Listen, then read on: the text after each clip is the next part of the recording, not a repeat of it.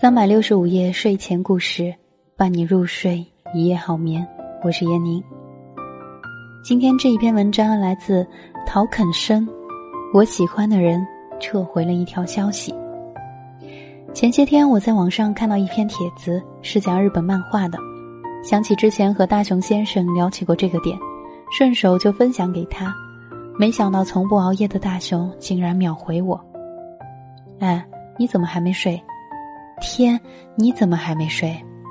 差不多是同时点下发送，我盯着屏幕嘿嘿傻笑，觉得我们之间的默契也是没谁了。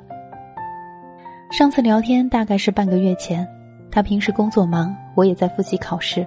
虽然经常在考试压力大的时候想跟他聊天，但好多次明明鼓起勇气想好话题、编辑好内容，却在点发送的一瞬间打了退堂鼓。我感到自己有些过度依赖他，像是吸了一支精神鸦片，哪怕对方只是回了个笑脸，我都觉得像是中了五百万那一般欢欣雀跃，所以总是情难自抑的想和他说一句，再说一句，只是单纯丝毫不带暧昧情愫的聊天，都会令我上瘾。好不容易遇到他主动愿意和我谈话，我自然要抓住这个机会，我紧忙的问。你今天怎么熬夜了？生怕回的慢一些，他就下线了。被我抓到的大熊先生说：“今天心情不太好，和同事出去喝了些酒，回家觉得没喝够，又把家里存的翻出来喝光了。”那现在是醉了还是清醒的？当然是清醒的，特别清醒。那趁着你清醒，我和你告白吧。这个可怕的想法一经脱出，就像冲破心闸的小鹿，在胸膛不停乱撞。我赶紧把手机放在身边，生怕自己一个不留神就被指尖出卖了内心。我这边半天不说话，他大概是以为我睡了，发了个兔司机拉被子睡觉的表情。我我还没睡，刚才洗了把脸。我撒了个谎，总不能说出自己在挣扎着要不要和他告白吧。嗯，不过女生还是别熬夜了，安心睡觉吧，好梦。然后就再也没有回复。原本我想问问他是不是有心事或者有什么烦恼，我甚至还在纠结自己应该在午夜开启哪种模式。比如说，也许我可以装的嬉皮笑脸，叫他找个女朋友。如果他有这个意愿，兴许我能自荐；如果他回绝了，我还可以给自己留个台阶，不至于那么尴尬。叫他得找个硅胶质量好些的，但上面的又显得太过黄暴，女孩子还是温婉些好。但该怎么温婉才不会显得像他妈呢？让他喝点醒酒的，也许人家但求一醉，这样不就是说废话呢吗？我忽然觉得他不再回复是最好的结果，就像我无数次想找他。最后只是静静的围观他的朋友圈，也许不焦急就是最好的距离。我考完试后收拾行李回家，坐车的路上，意外的发现了那家和大雄先生曾经约好了要一起去吃的参鸡汤店。那还是去年的冬天，难得下雪的城市下了很大的雪，我们早在半个月前就约好了那顿饭。但那天的雪真的是太大了，我穿了最厚的大衣，站在路灯下等他，依然冻得瑟瑟发抖，不停搓手，希望能够摩擦取暖。我以为他不会来了，毕竟离约定的时间只剩下不到五分钟。望眼望去，偌大的广场尽头一个人都没有，漫天鹅毛般的飞雪，好像直接飞舞在我的心里，空荡荡的，还有些冷。我猛力的跺跺脚，想要跺走低落与不甘心，心想：毕竟外面的雪那么大，而我对于他来说并不是什么重要的人，所以不来也很正常啊。还有一分钟，广场的尽头依然不见来人，人家都恨不得躲到室内，唯独我傻兮兮的站在路灯下，快要冻成冰雕了。我掏出手机，想给自己留个面子，毕竟女孩子被放鸽子太伤自尊了。我今天忽然有点事儿，不如饭局就取消吧。你看，连一起吃饭，因为没有名正言顺的关系，都只能叫饭局，而不是约会。饭局听起来真是别扭，好像是一堆肥肠满腹的大胖子坐在一起互相灌酒。正这样想着时候，手机铃声响了。我看到广场尽头出现一个人影，哪怕没戴眼镜，看轮廓我也知道那是谁。嘴角抑制不住的扬起，趁着大熊先生离得尚远，我赶紧转过身背对着他，激动的嘿嘿嘿傻笑，又蹦又跳。等他走近了，问我怎么不接电话，还有在那里一个人乱蹦什么。我已经收起了笑容，装作酷酷的，把手插在衣兜里表示。没什么，只是太冷了。我蹦两下热身，然后我看到他从衣兜里掏出两个大号的烤地瓜，还冒着热气。他赶紧塞到我兜里一个，捂好了，可别露出来。我早都出来了，就是看到路边有卖烤地瓜的，结果烤了这么长时间，冻死我了。之前所有的负面情绪一扫而空，我装作不以为然的样子。你好傻哦，既然没有烤好的，你就不要买呀。他还想说什么，但最后还是什么都没有说，只是跟着我傻笑。我俩一人兜里揣着个烤地瓜，捂在手里，好像全身都暖和起来了。我一直在等着他那句欲言又止的话，也许他想说的是：“但我怕你冷，这样还能暖和一点。”我在脑子里把这句话千回百转了一遍又一遍，最后还是没控制住自己。就想证明是不是我太自作多情了。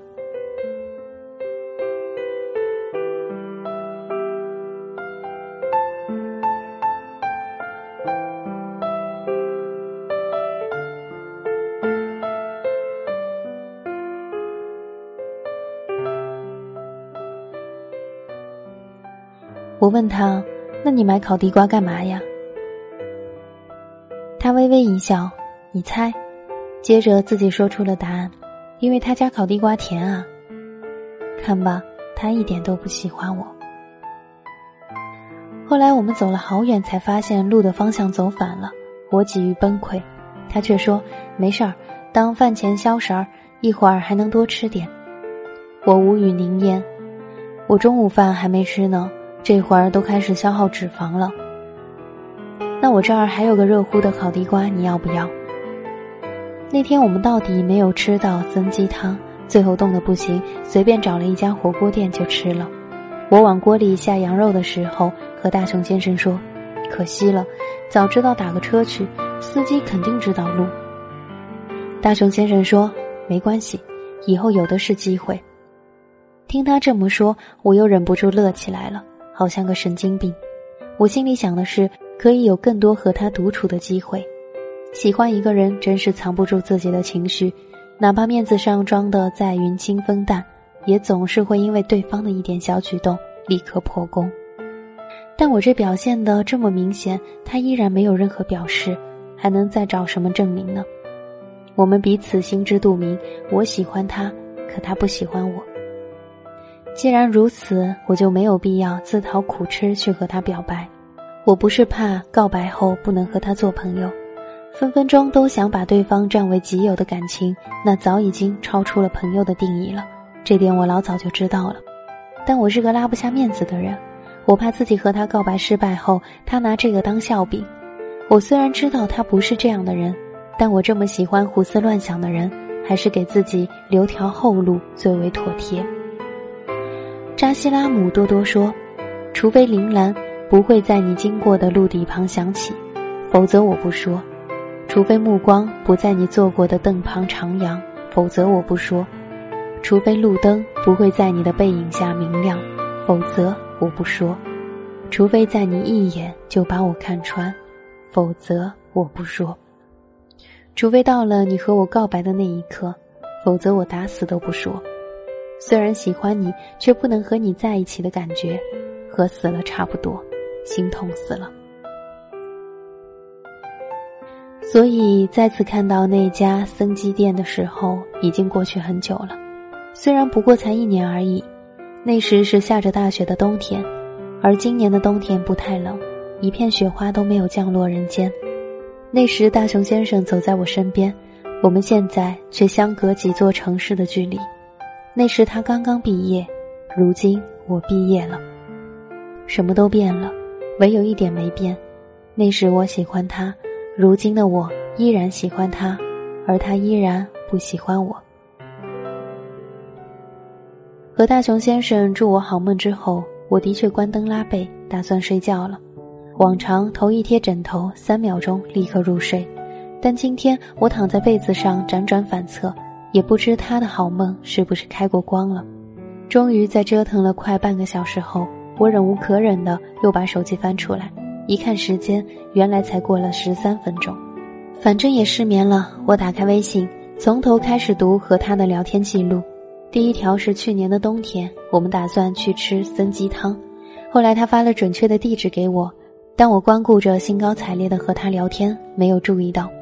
既然他知道，怎么会任由我往错误的方向走？后来是他毕业离校那天，他说有些毛绒玩具，问我要不要。我回复的是我哪有那么少女心，但没注意到的是，他说的毛绒玩具是我当时吵嚷着要买的种花家的兔子。再往后看，虽然我们好久都不曾聊天，但他会在睡前发一句晚安，时间都很早。照理讲，那个时间还在刷朋友圈、看视频，怎么会那么早睡觉啊？我还嘲笑他是老干部作息。但会不会这是他想和我聊天的影子？毕竟我是说完晚安后能再聊一个小时的人。手机忽然震动提醒，有新消息，我赶紧滑到最后。大熊先生刚刚说：“你还没睡吧？”哦。看来是已经睡了，那快翻个身吧，一会儿口水都要流到被子上了。嗯，也没什么事儿，我睡不着，骚扰骚扰你。其实我今天不是心情不好，但喝酒是真的，你知道的，喝酒壮胆嘛。我很喜欢你，大熊先生终于打下了这句话。我盯着手机屏幕，百感交集。眼泪已经先我一步做出反应，正不知道怎么回复，发现对方竟然把消息撤回了。我忽然想起，在之前的聊天记录里，也有好多晚上撤回我没看到的，这才恍然大悟。你白痴啊！撤回我就看不到了吗？我发语音咆哮过去，然后温柔又虔诚的加上三个字：我爱你。这里是三百六十五夜睡前故事，感谢聆听今天晚上的这一篇睡前故事，祝你做个好梦。对了，睡觉之前别忘了刷一遍微信，晚安。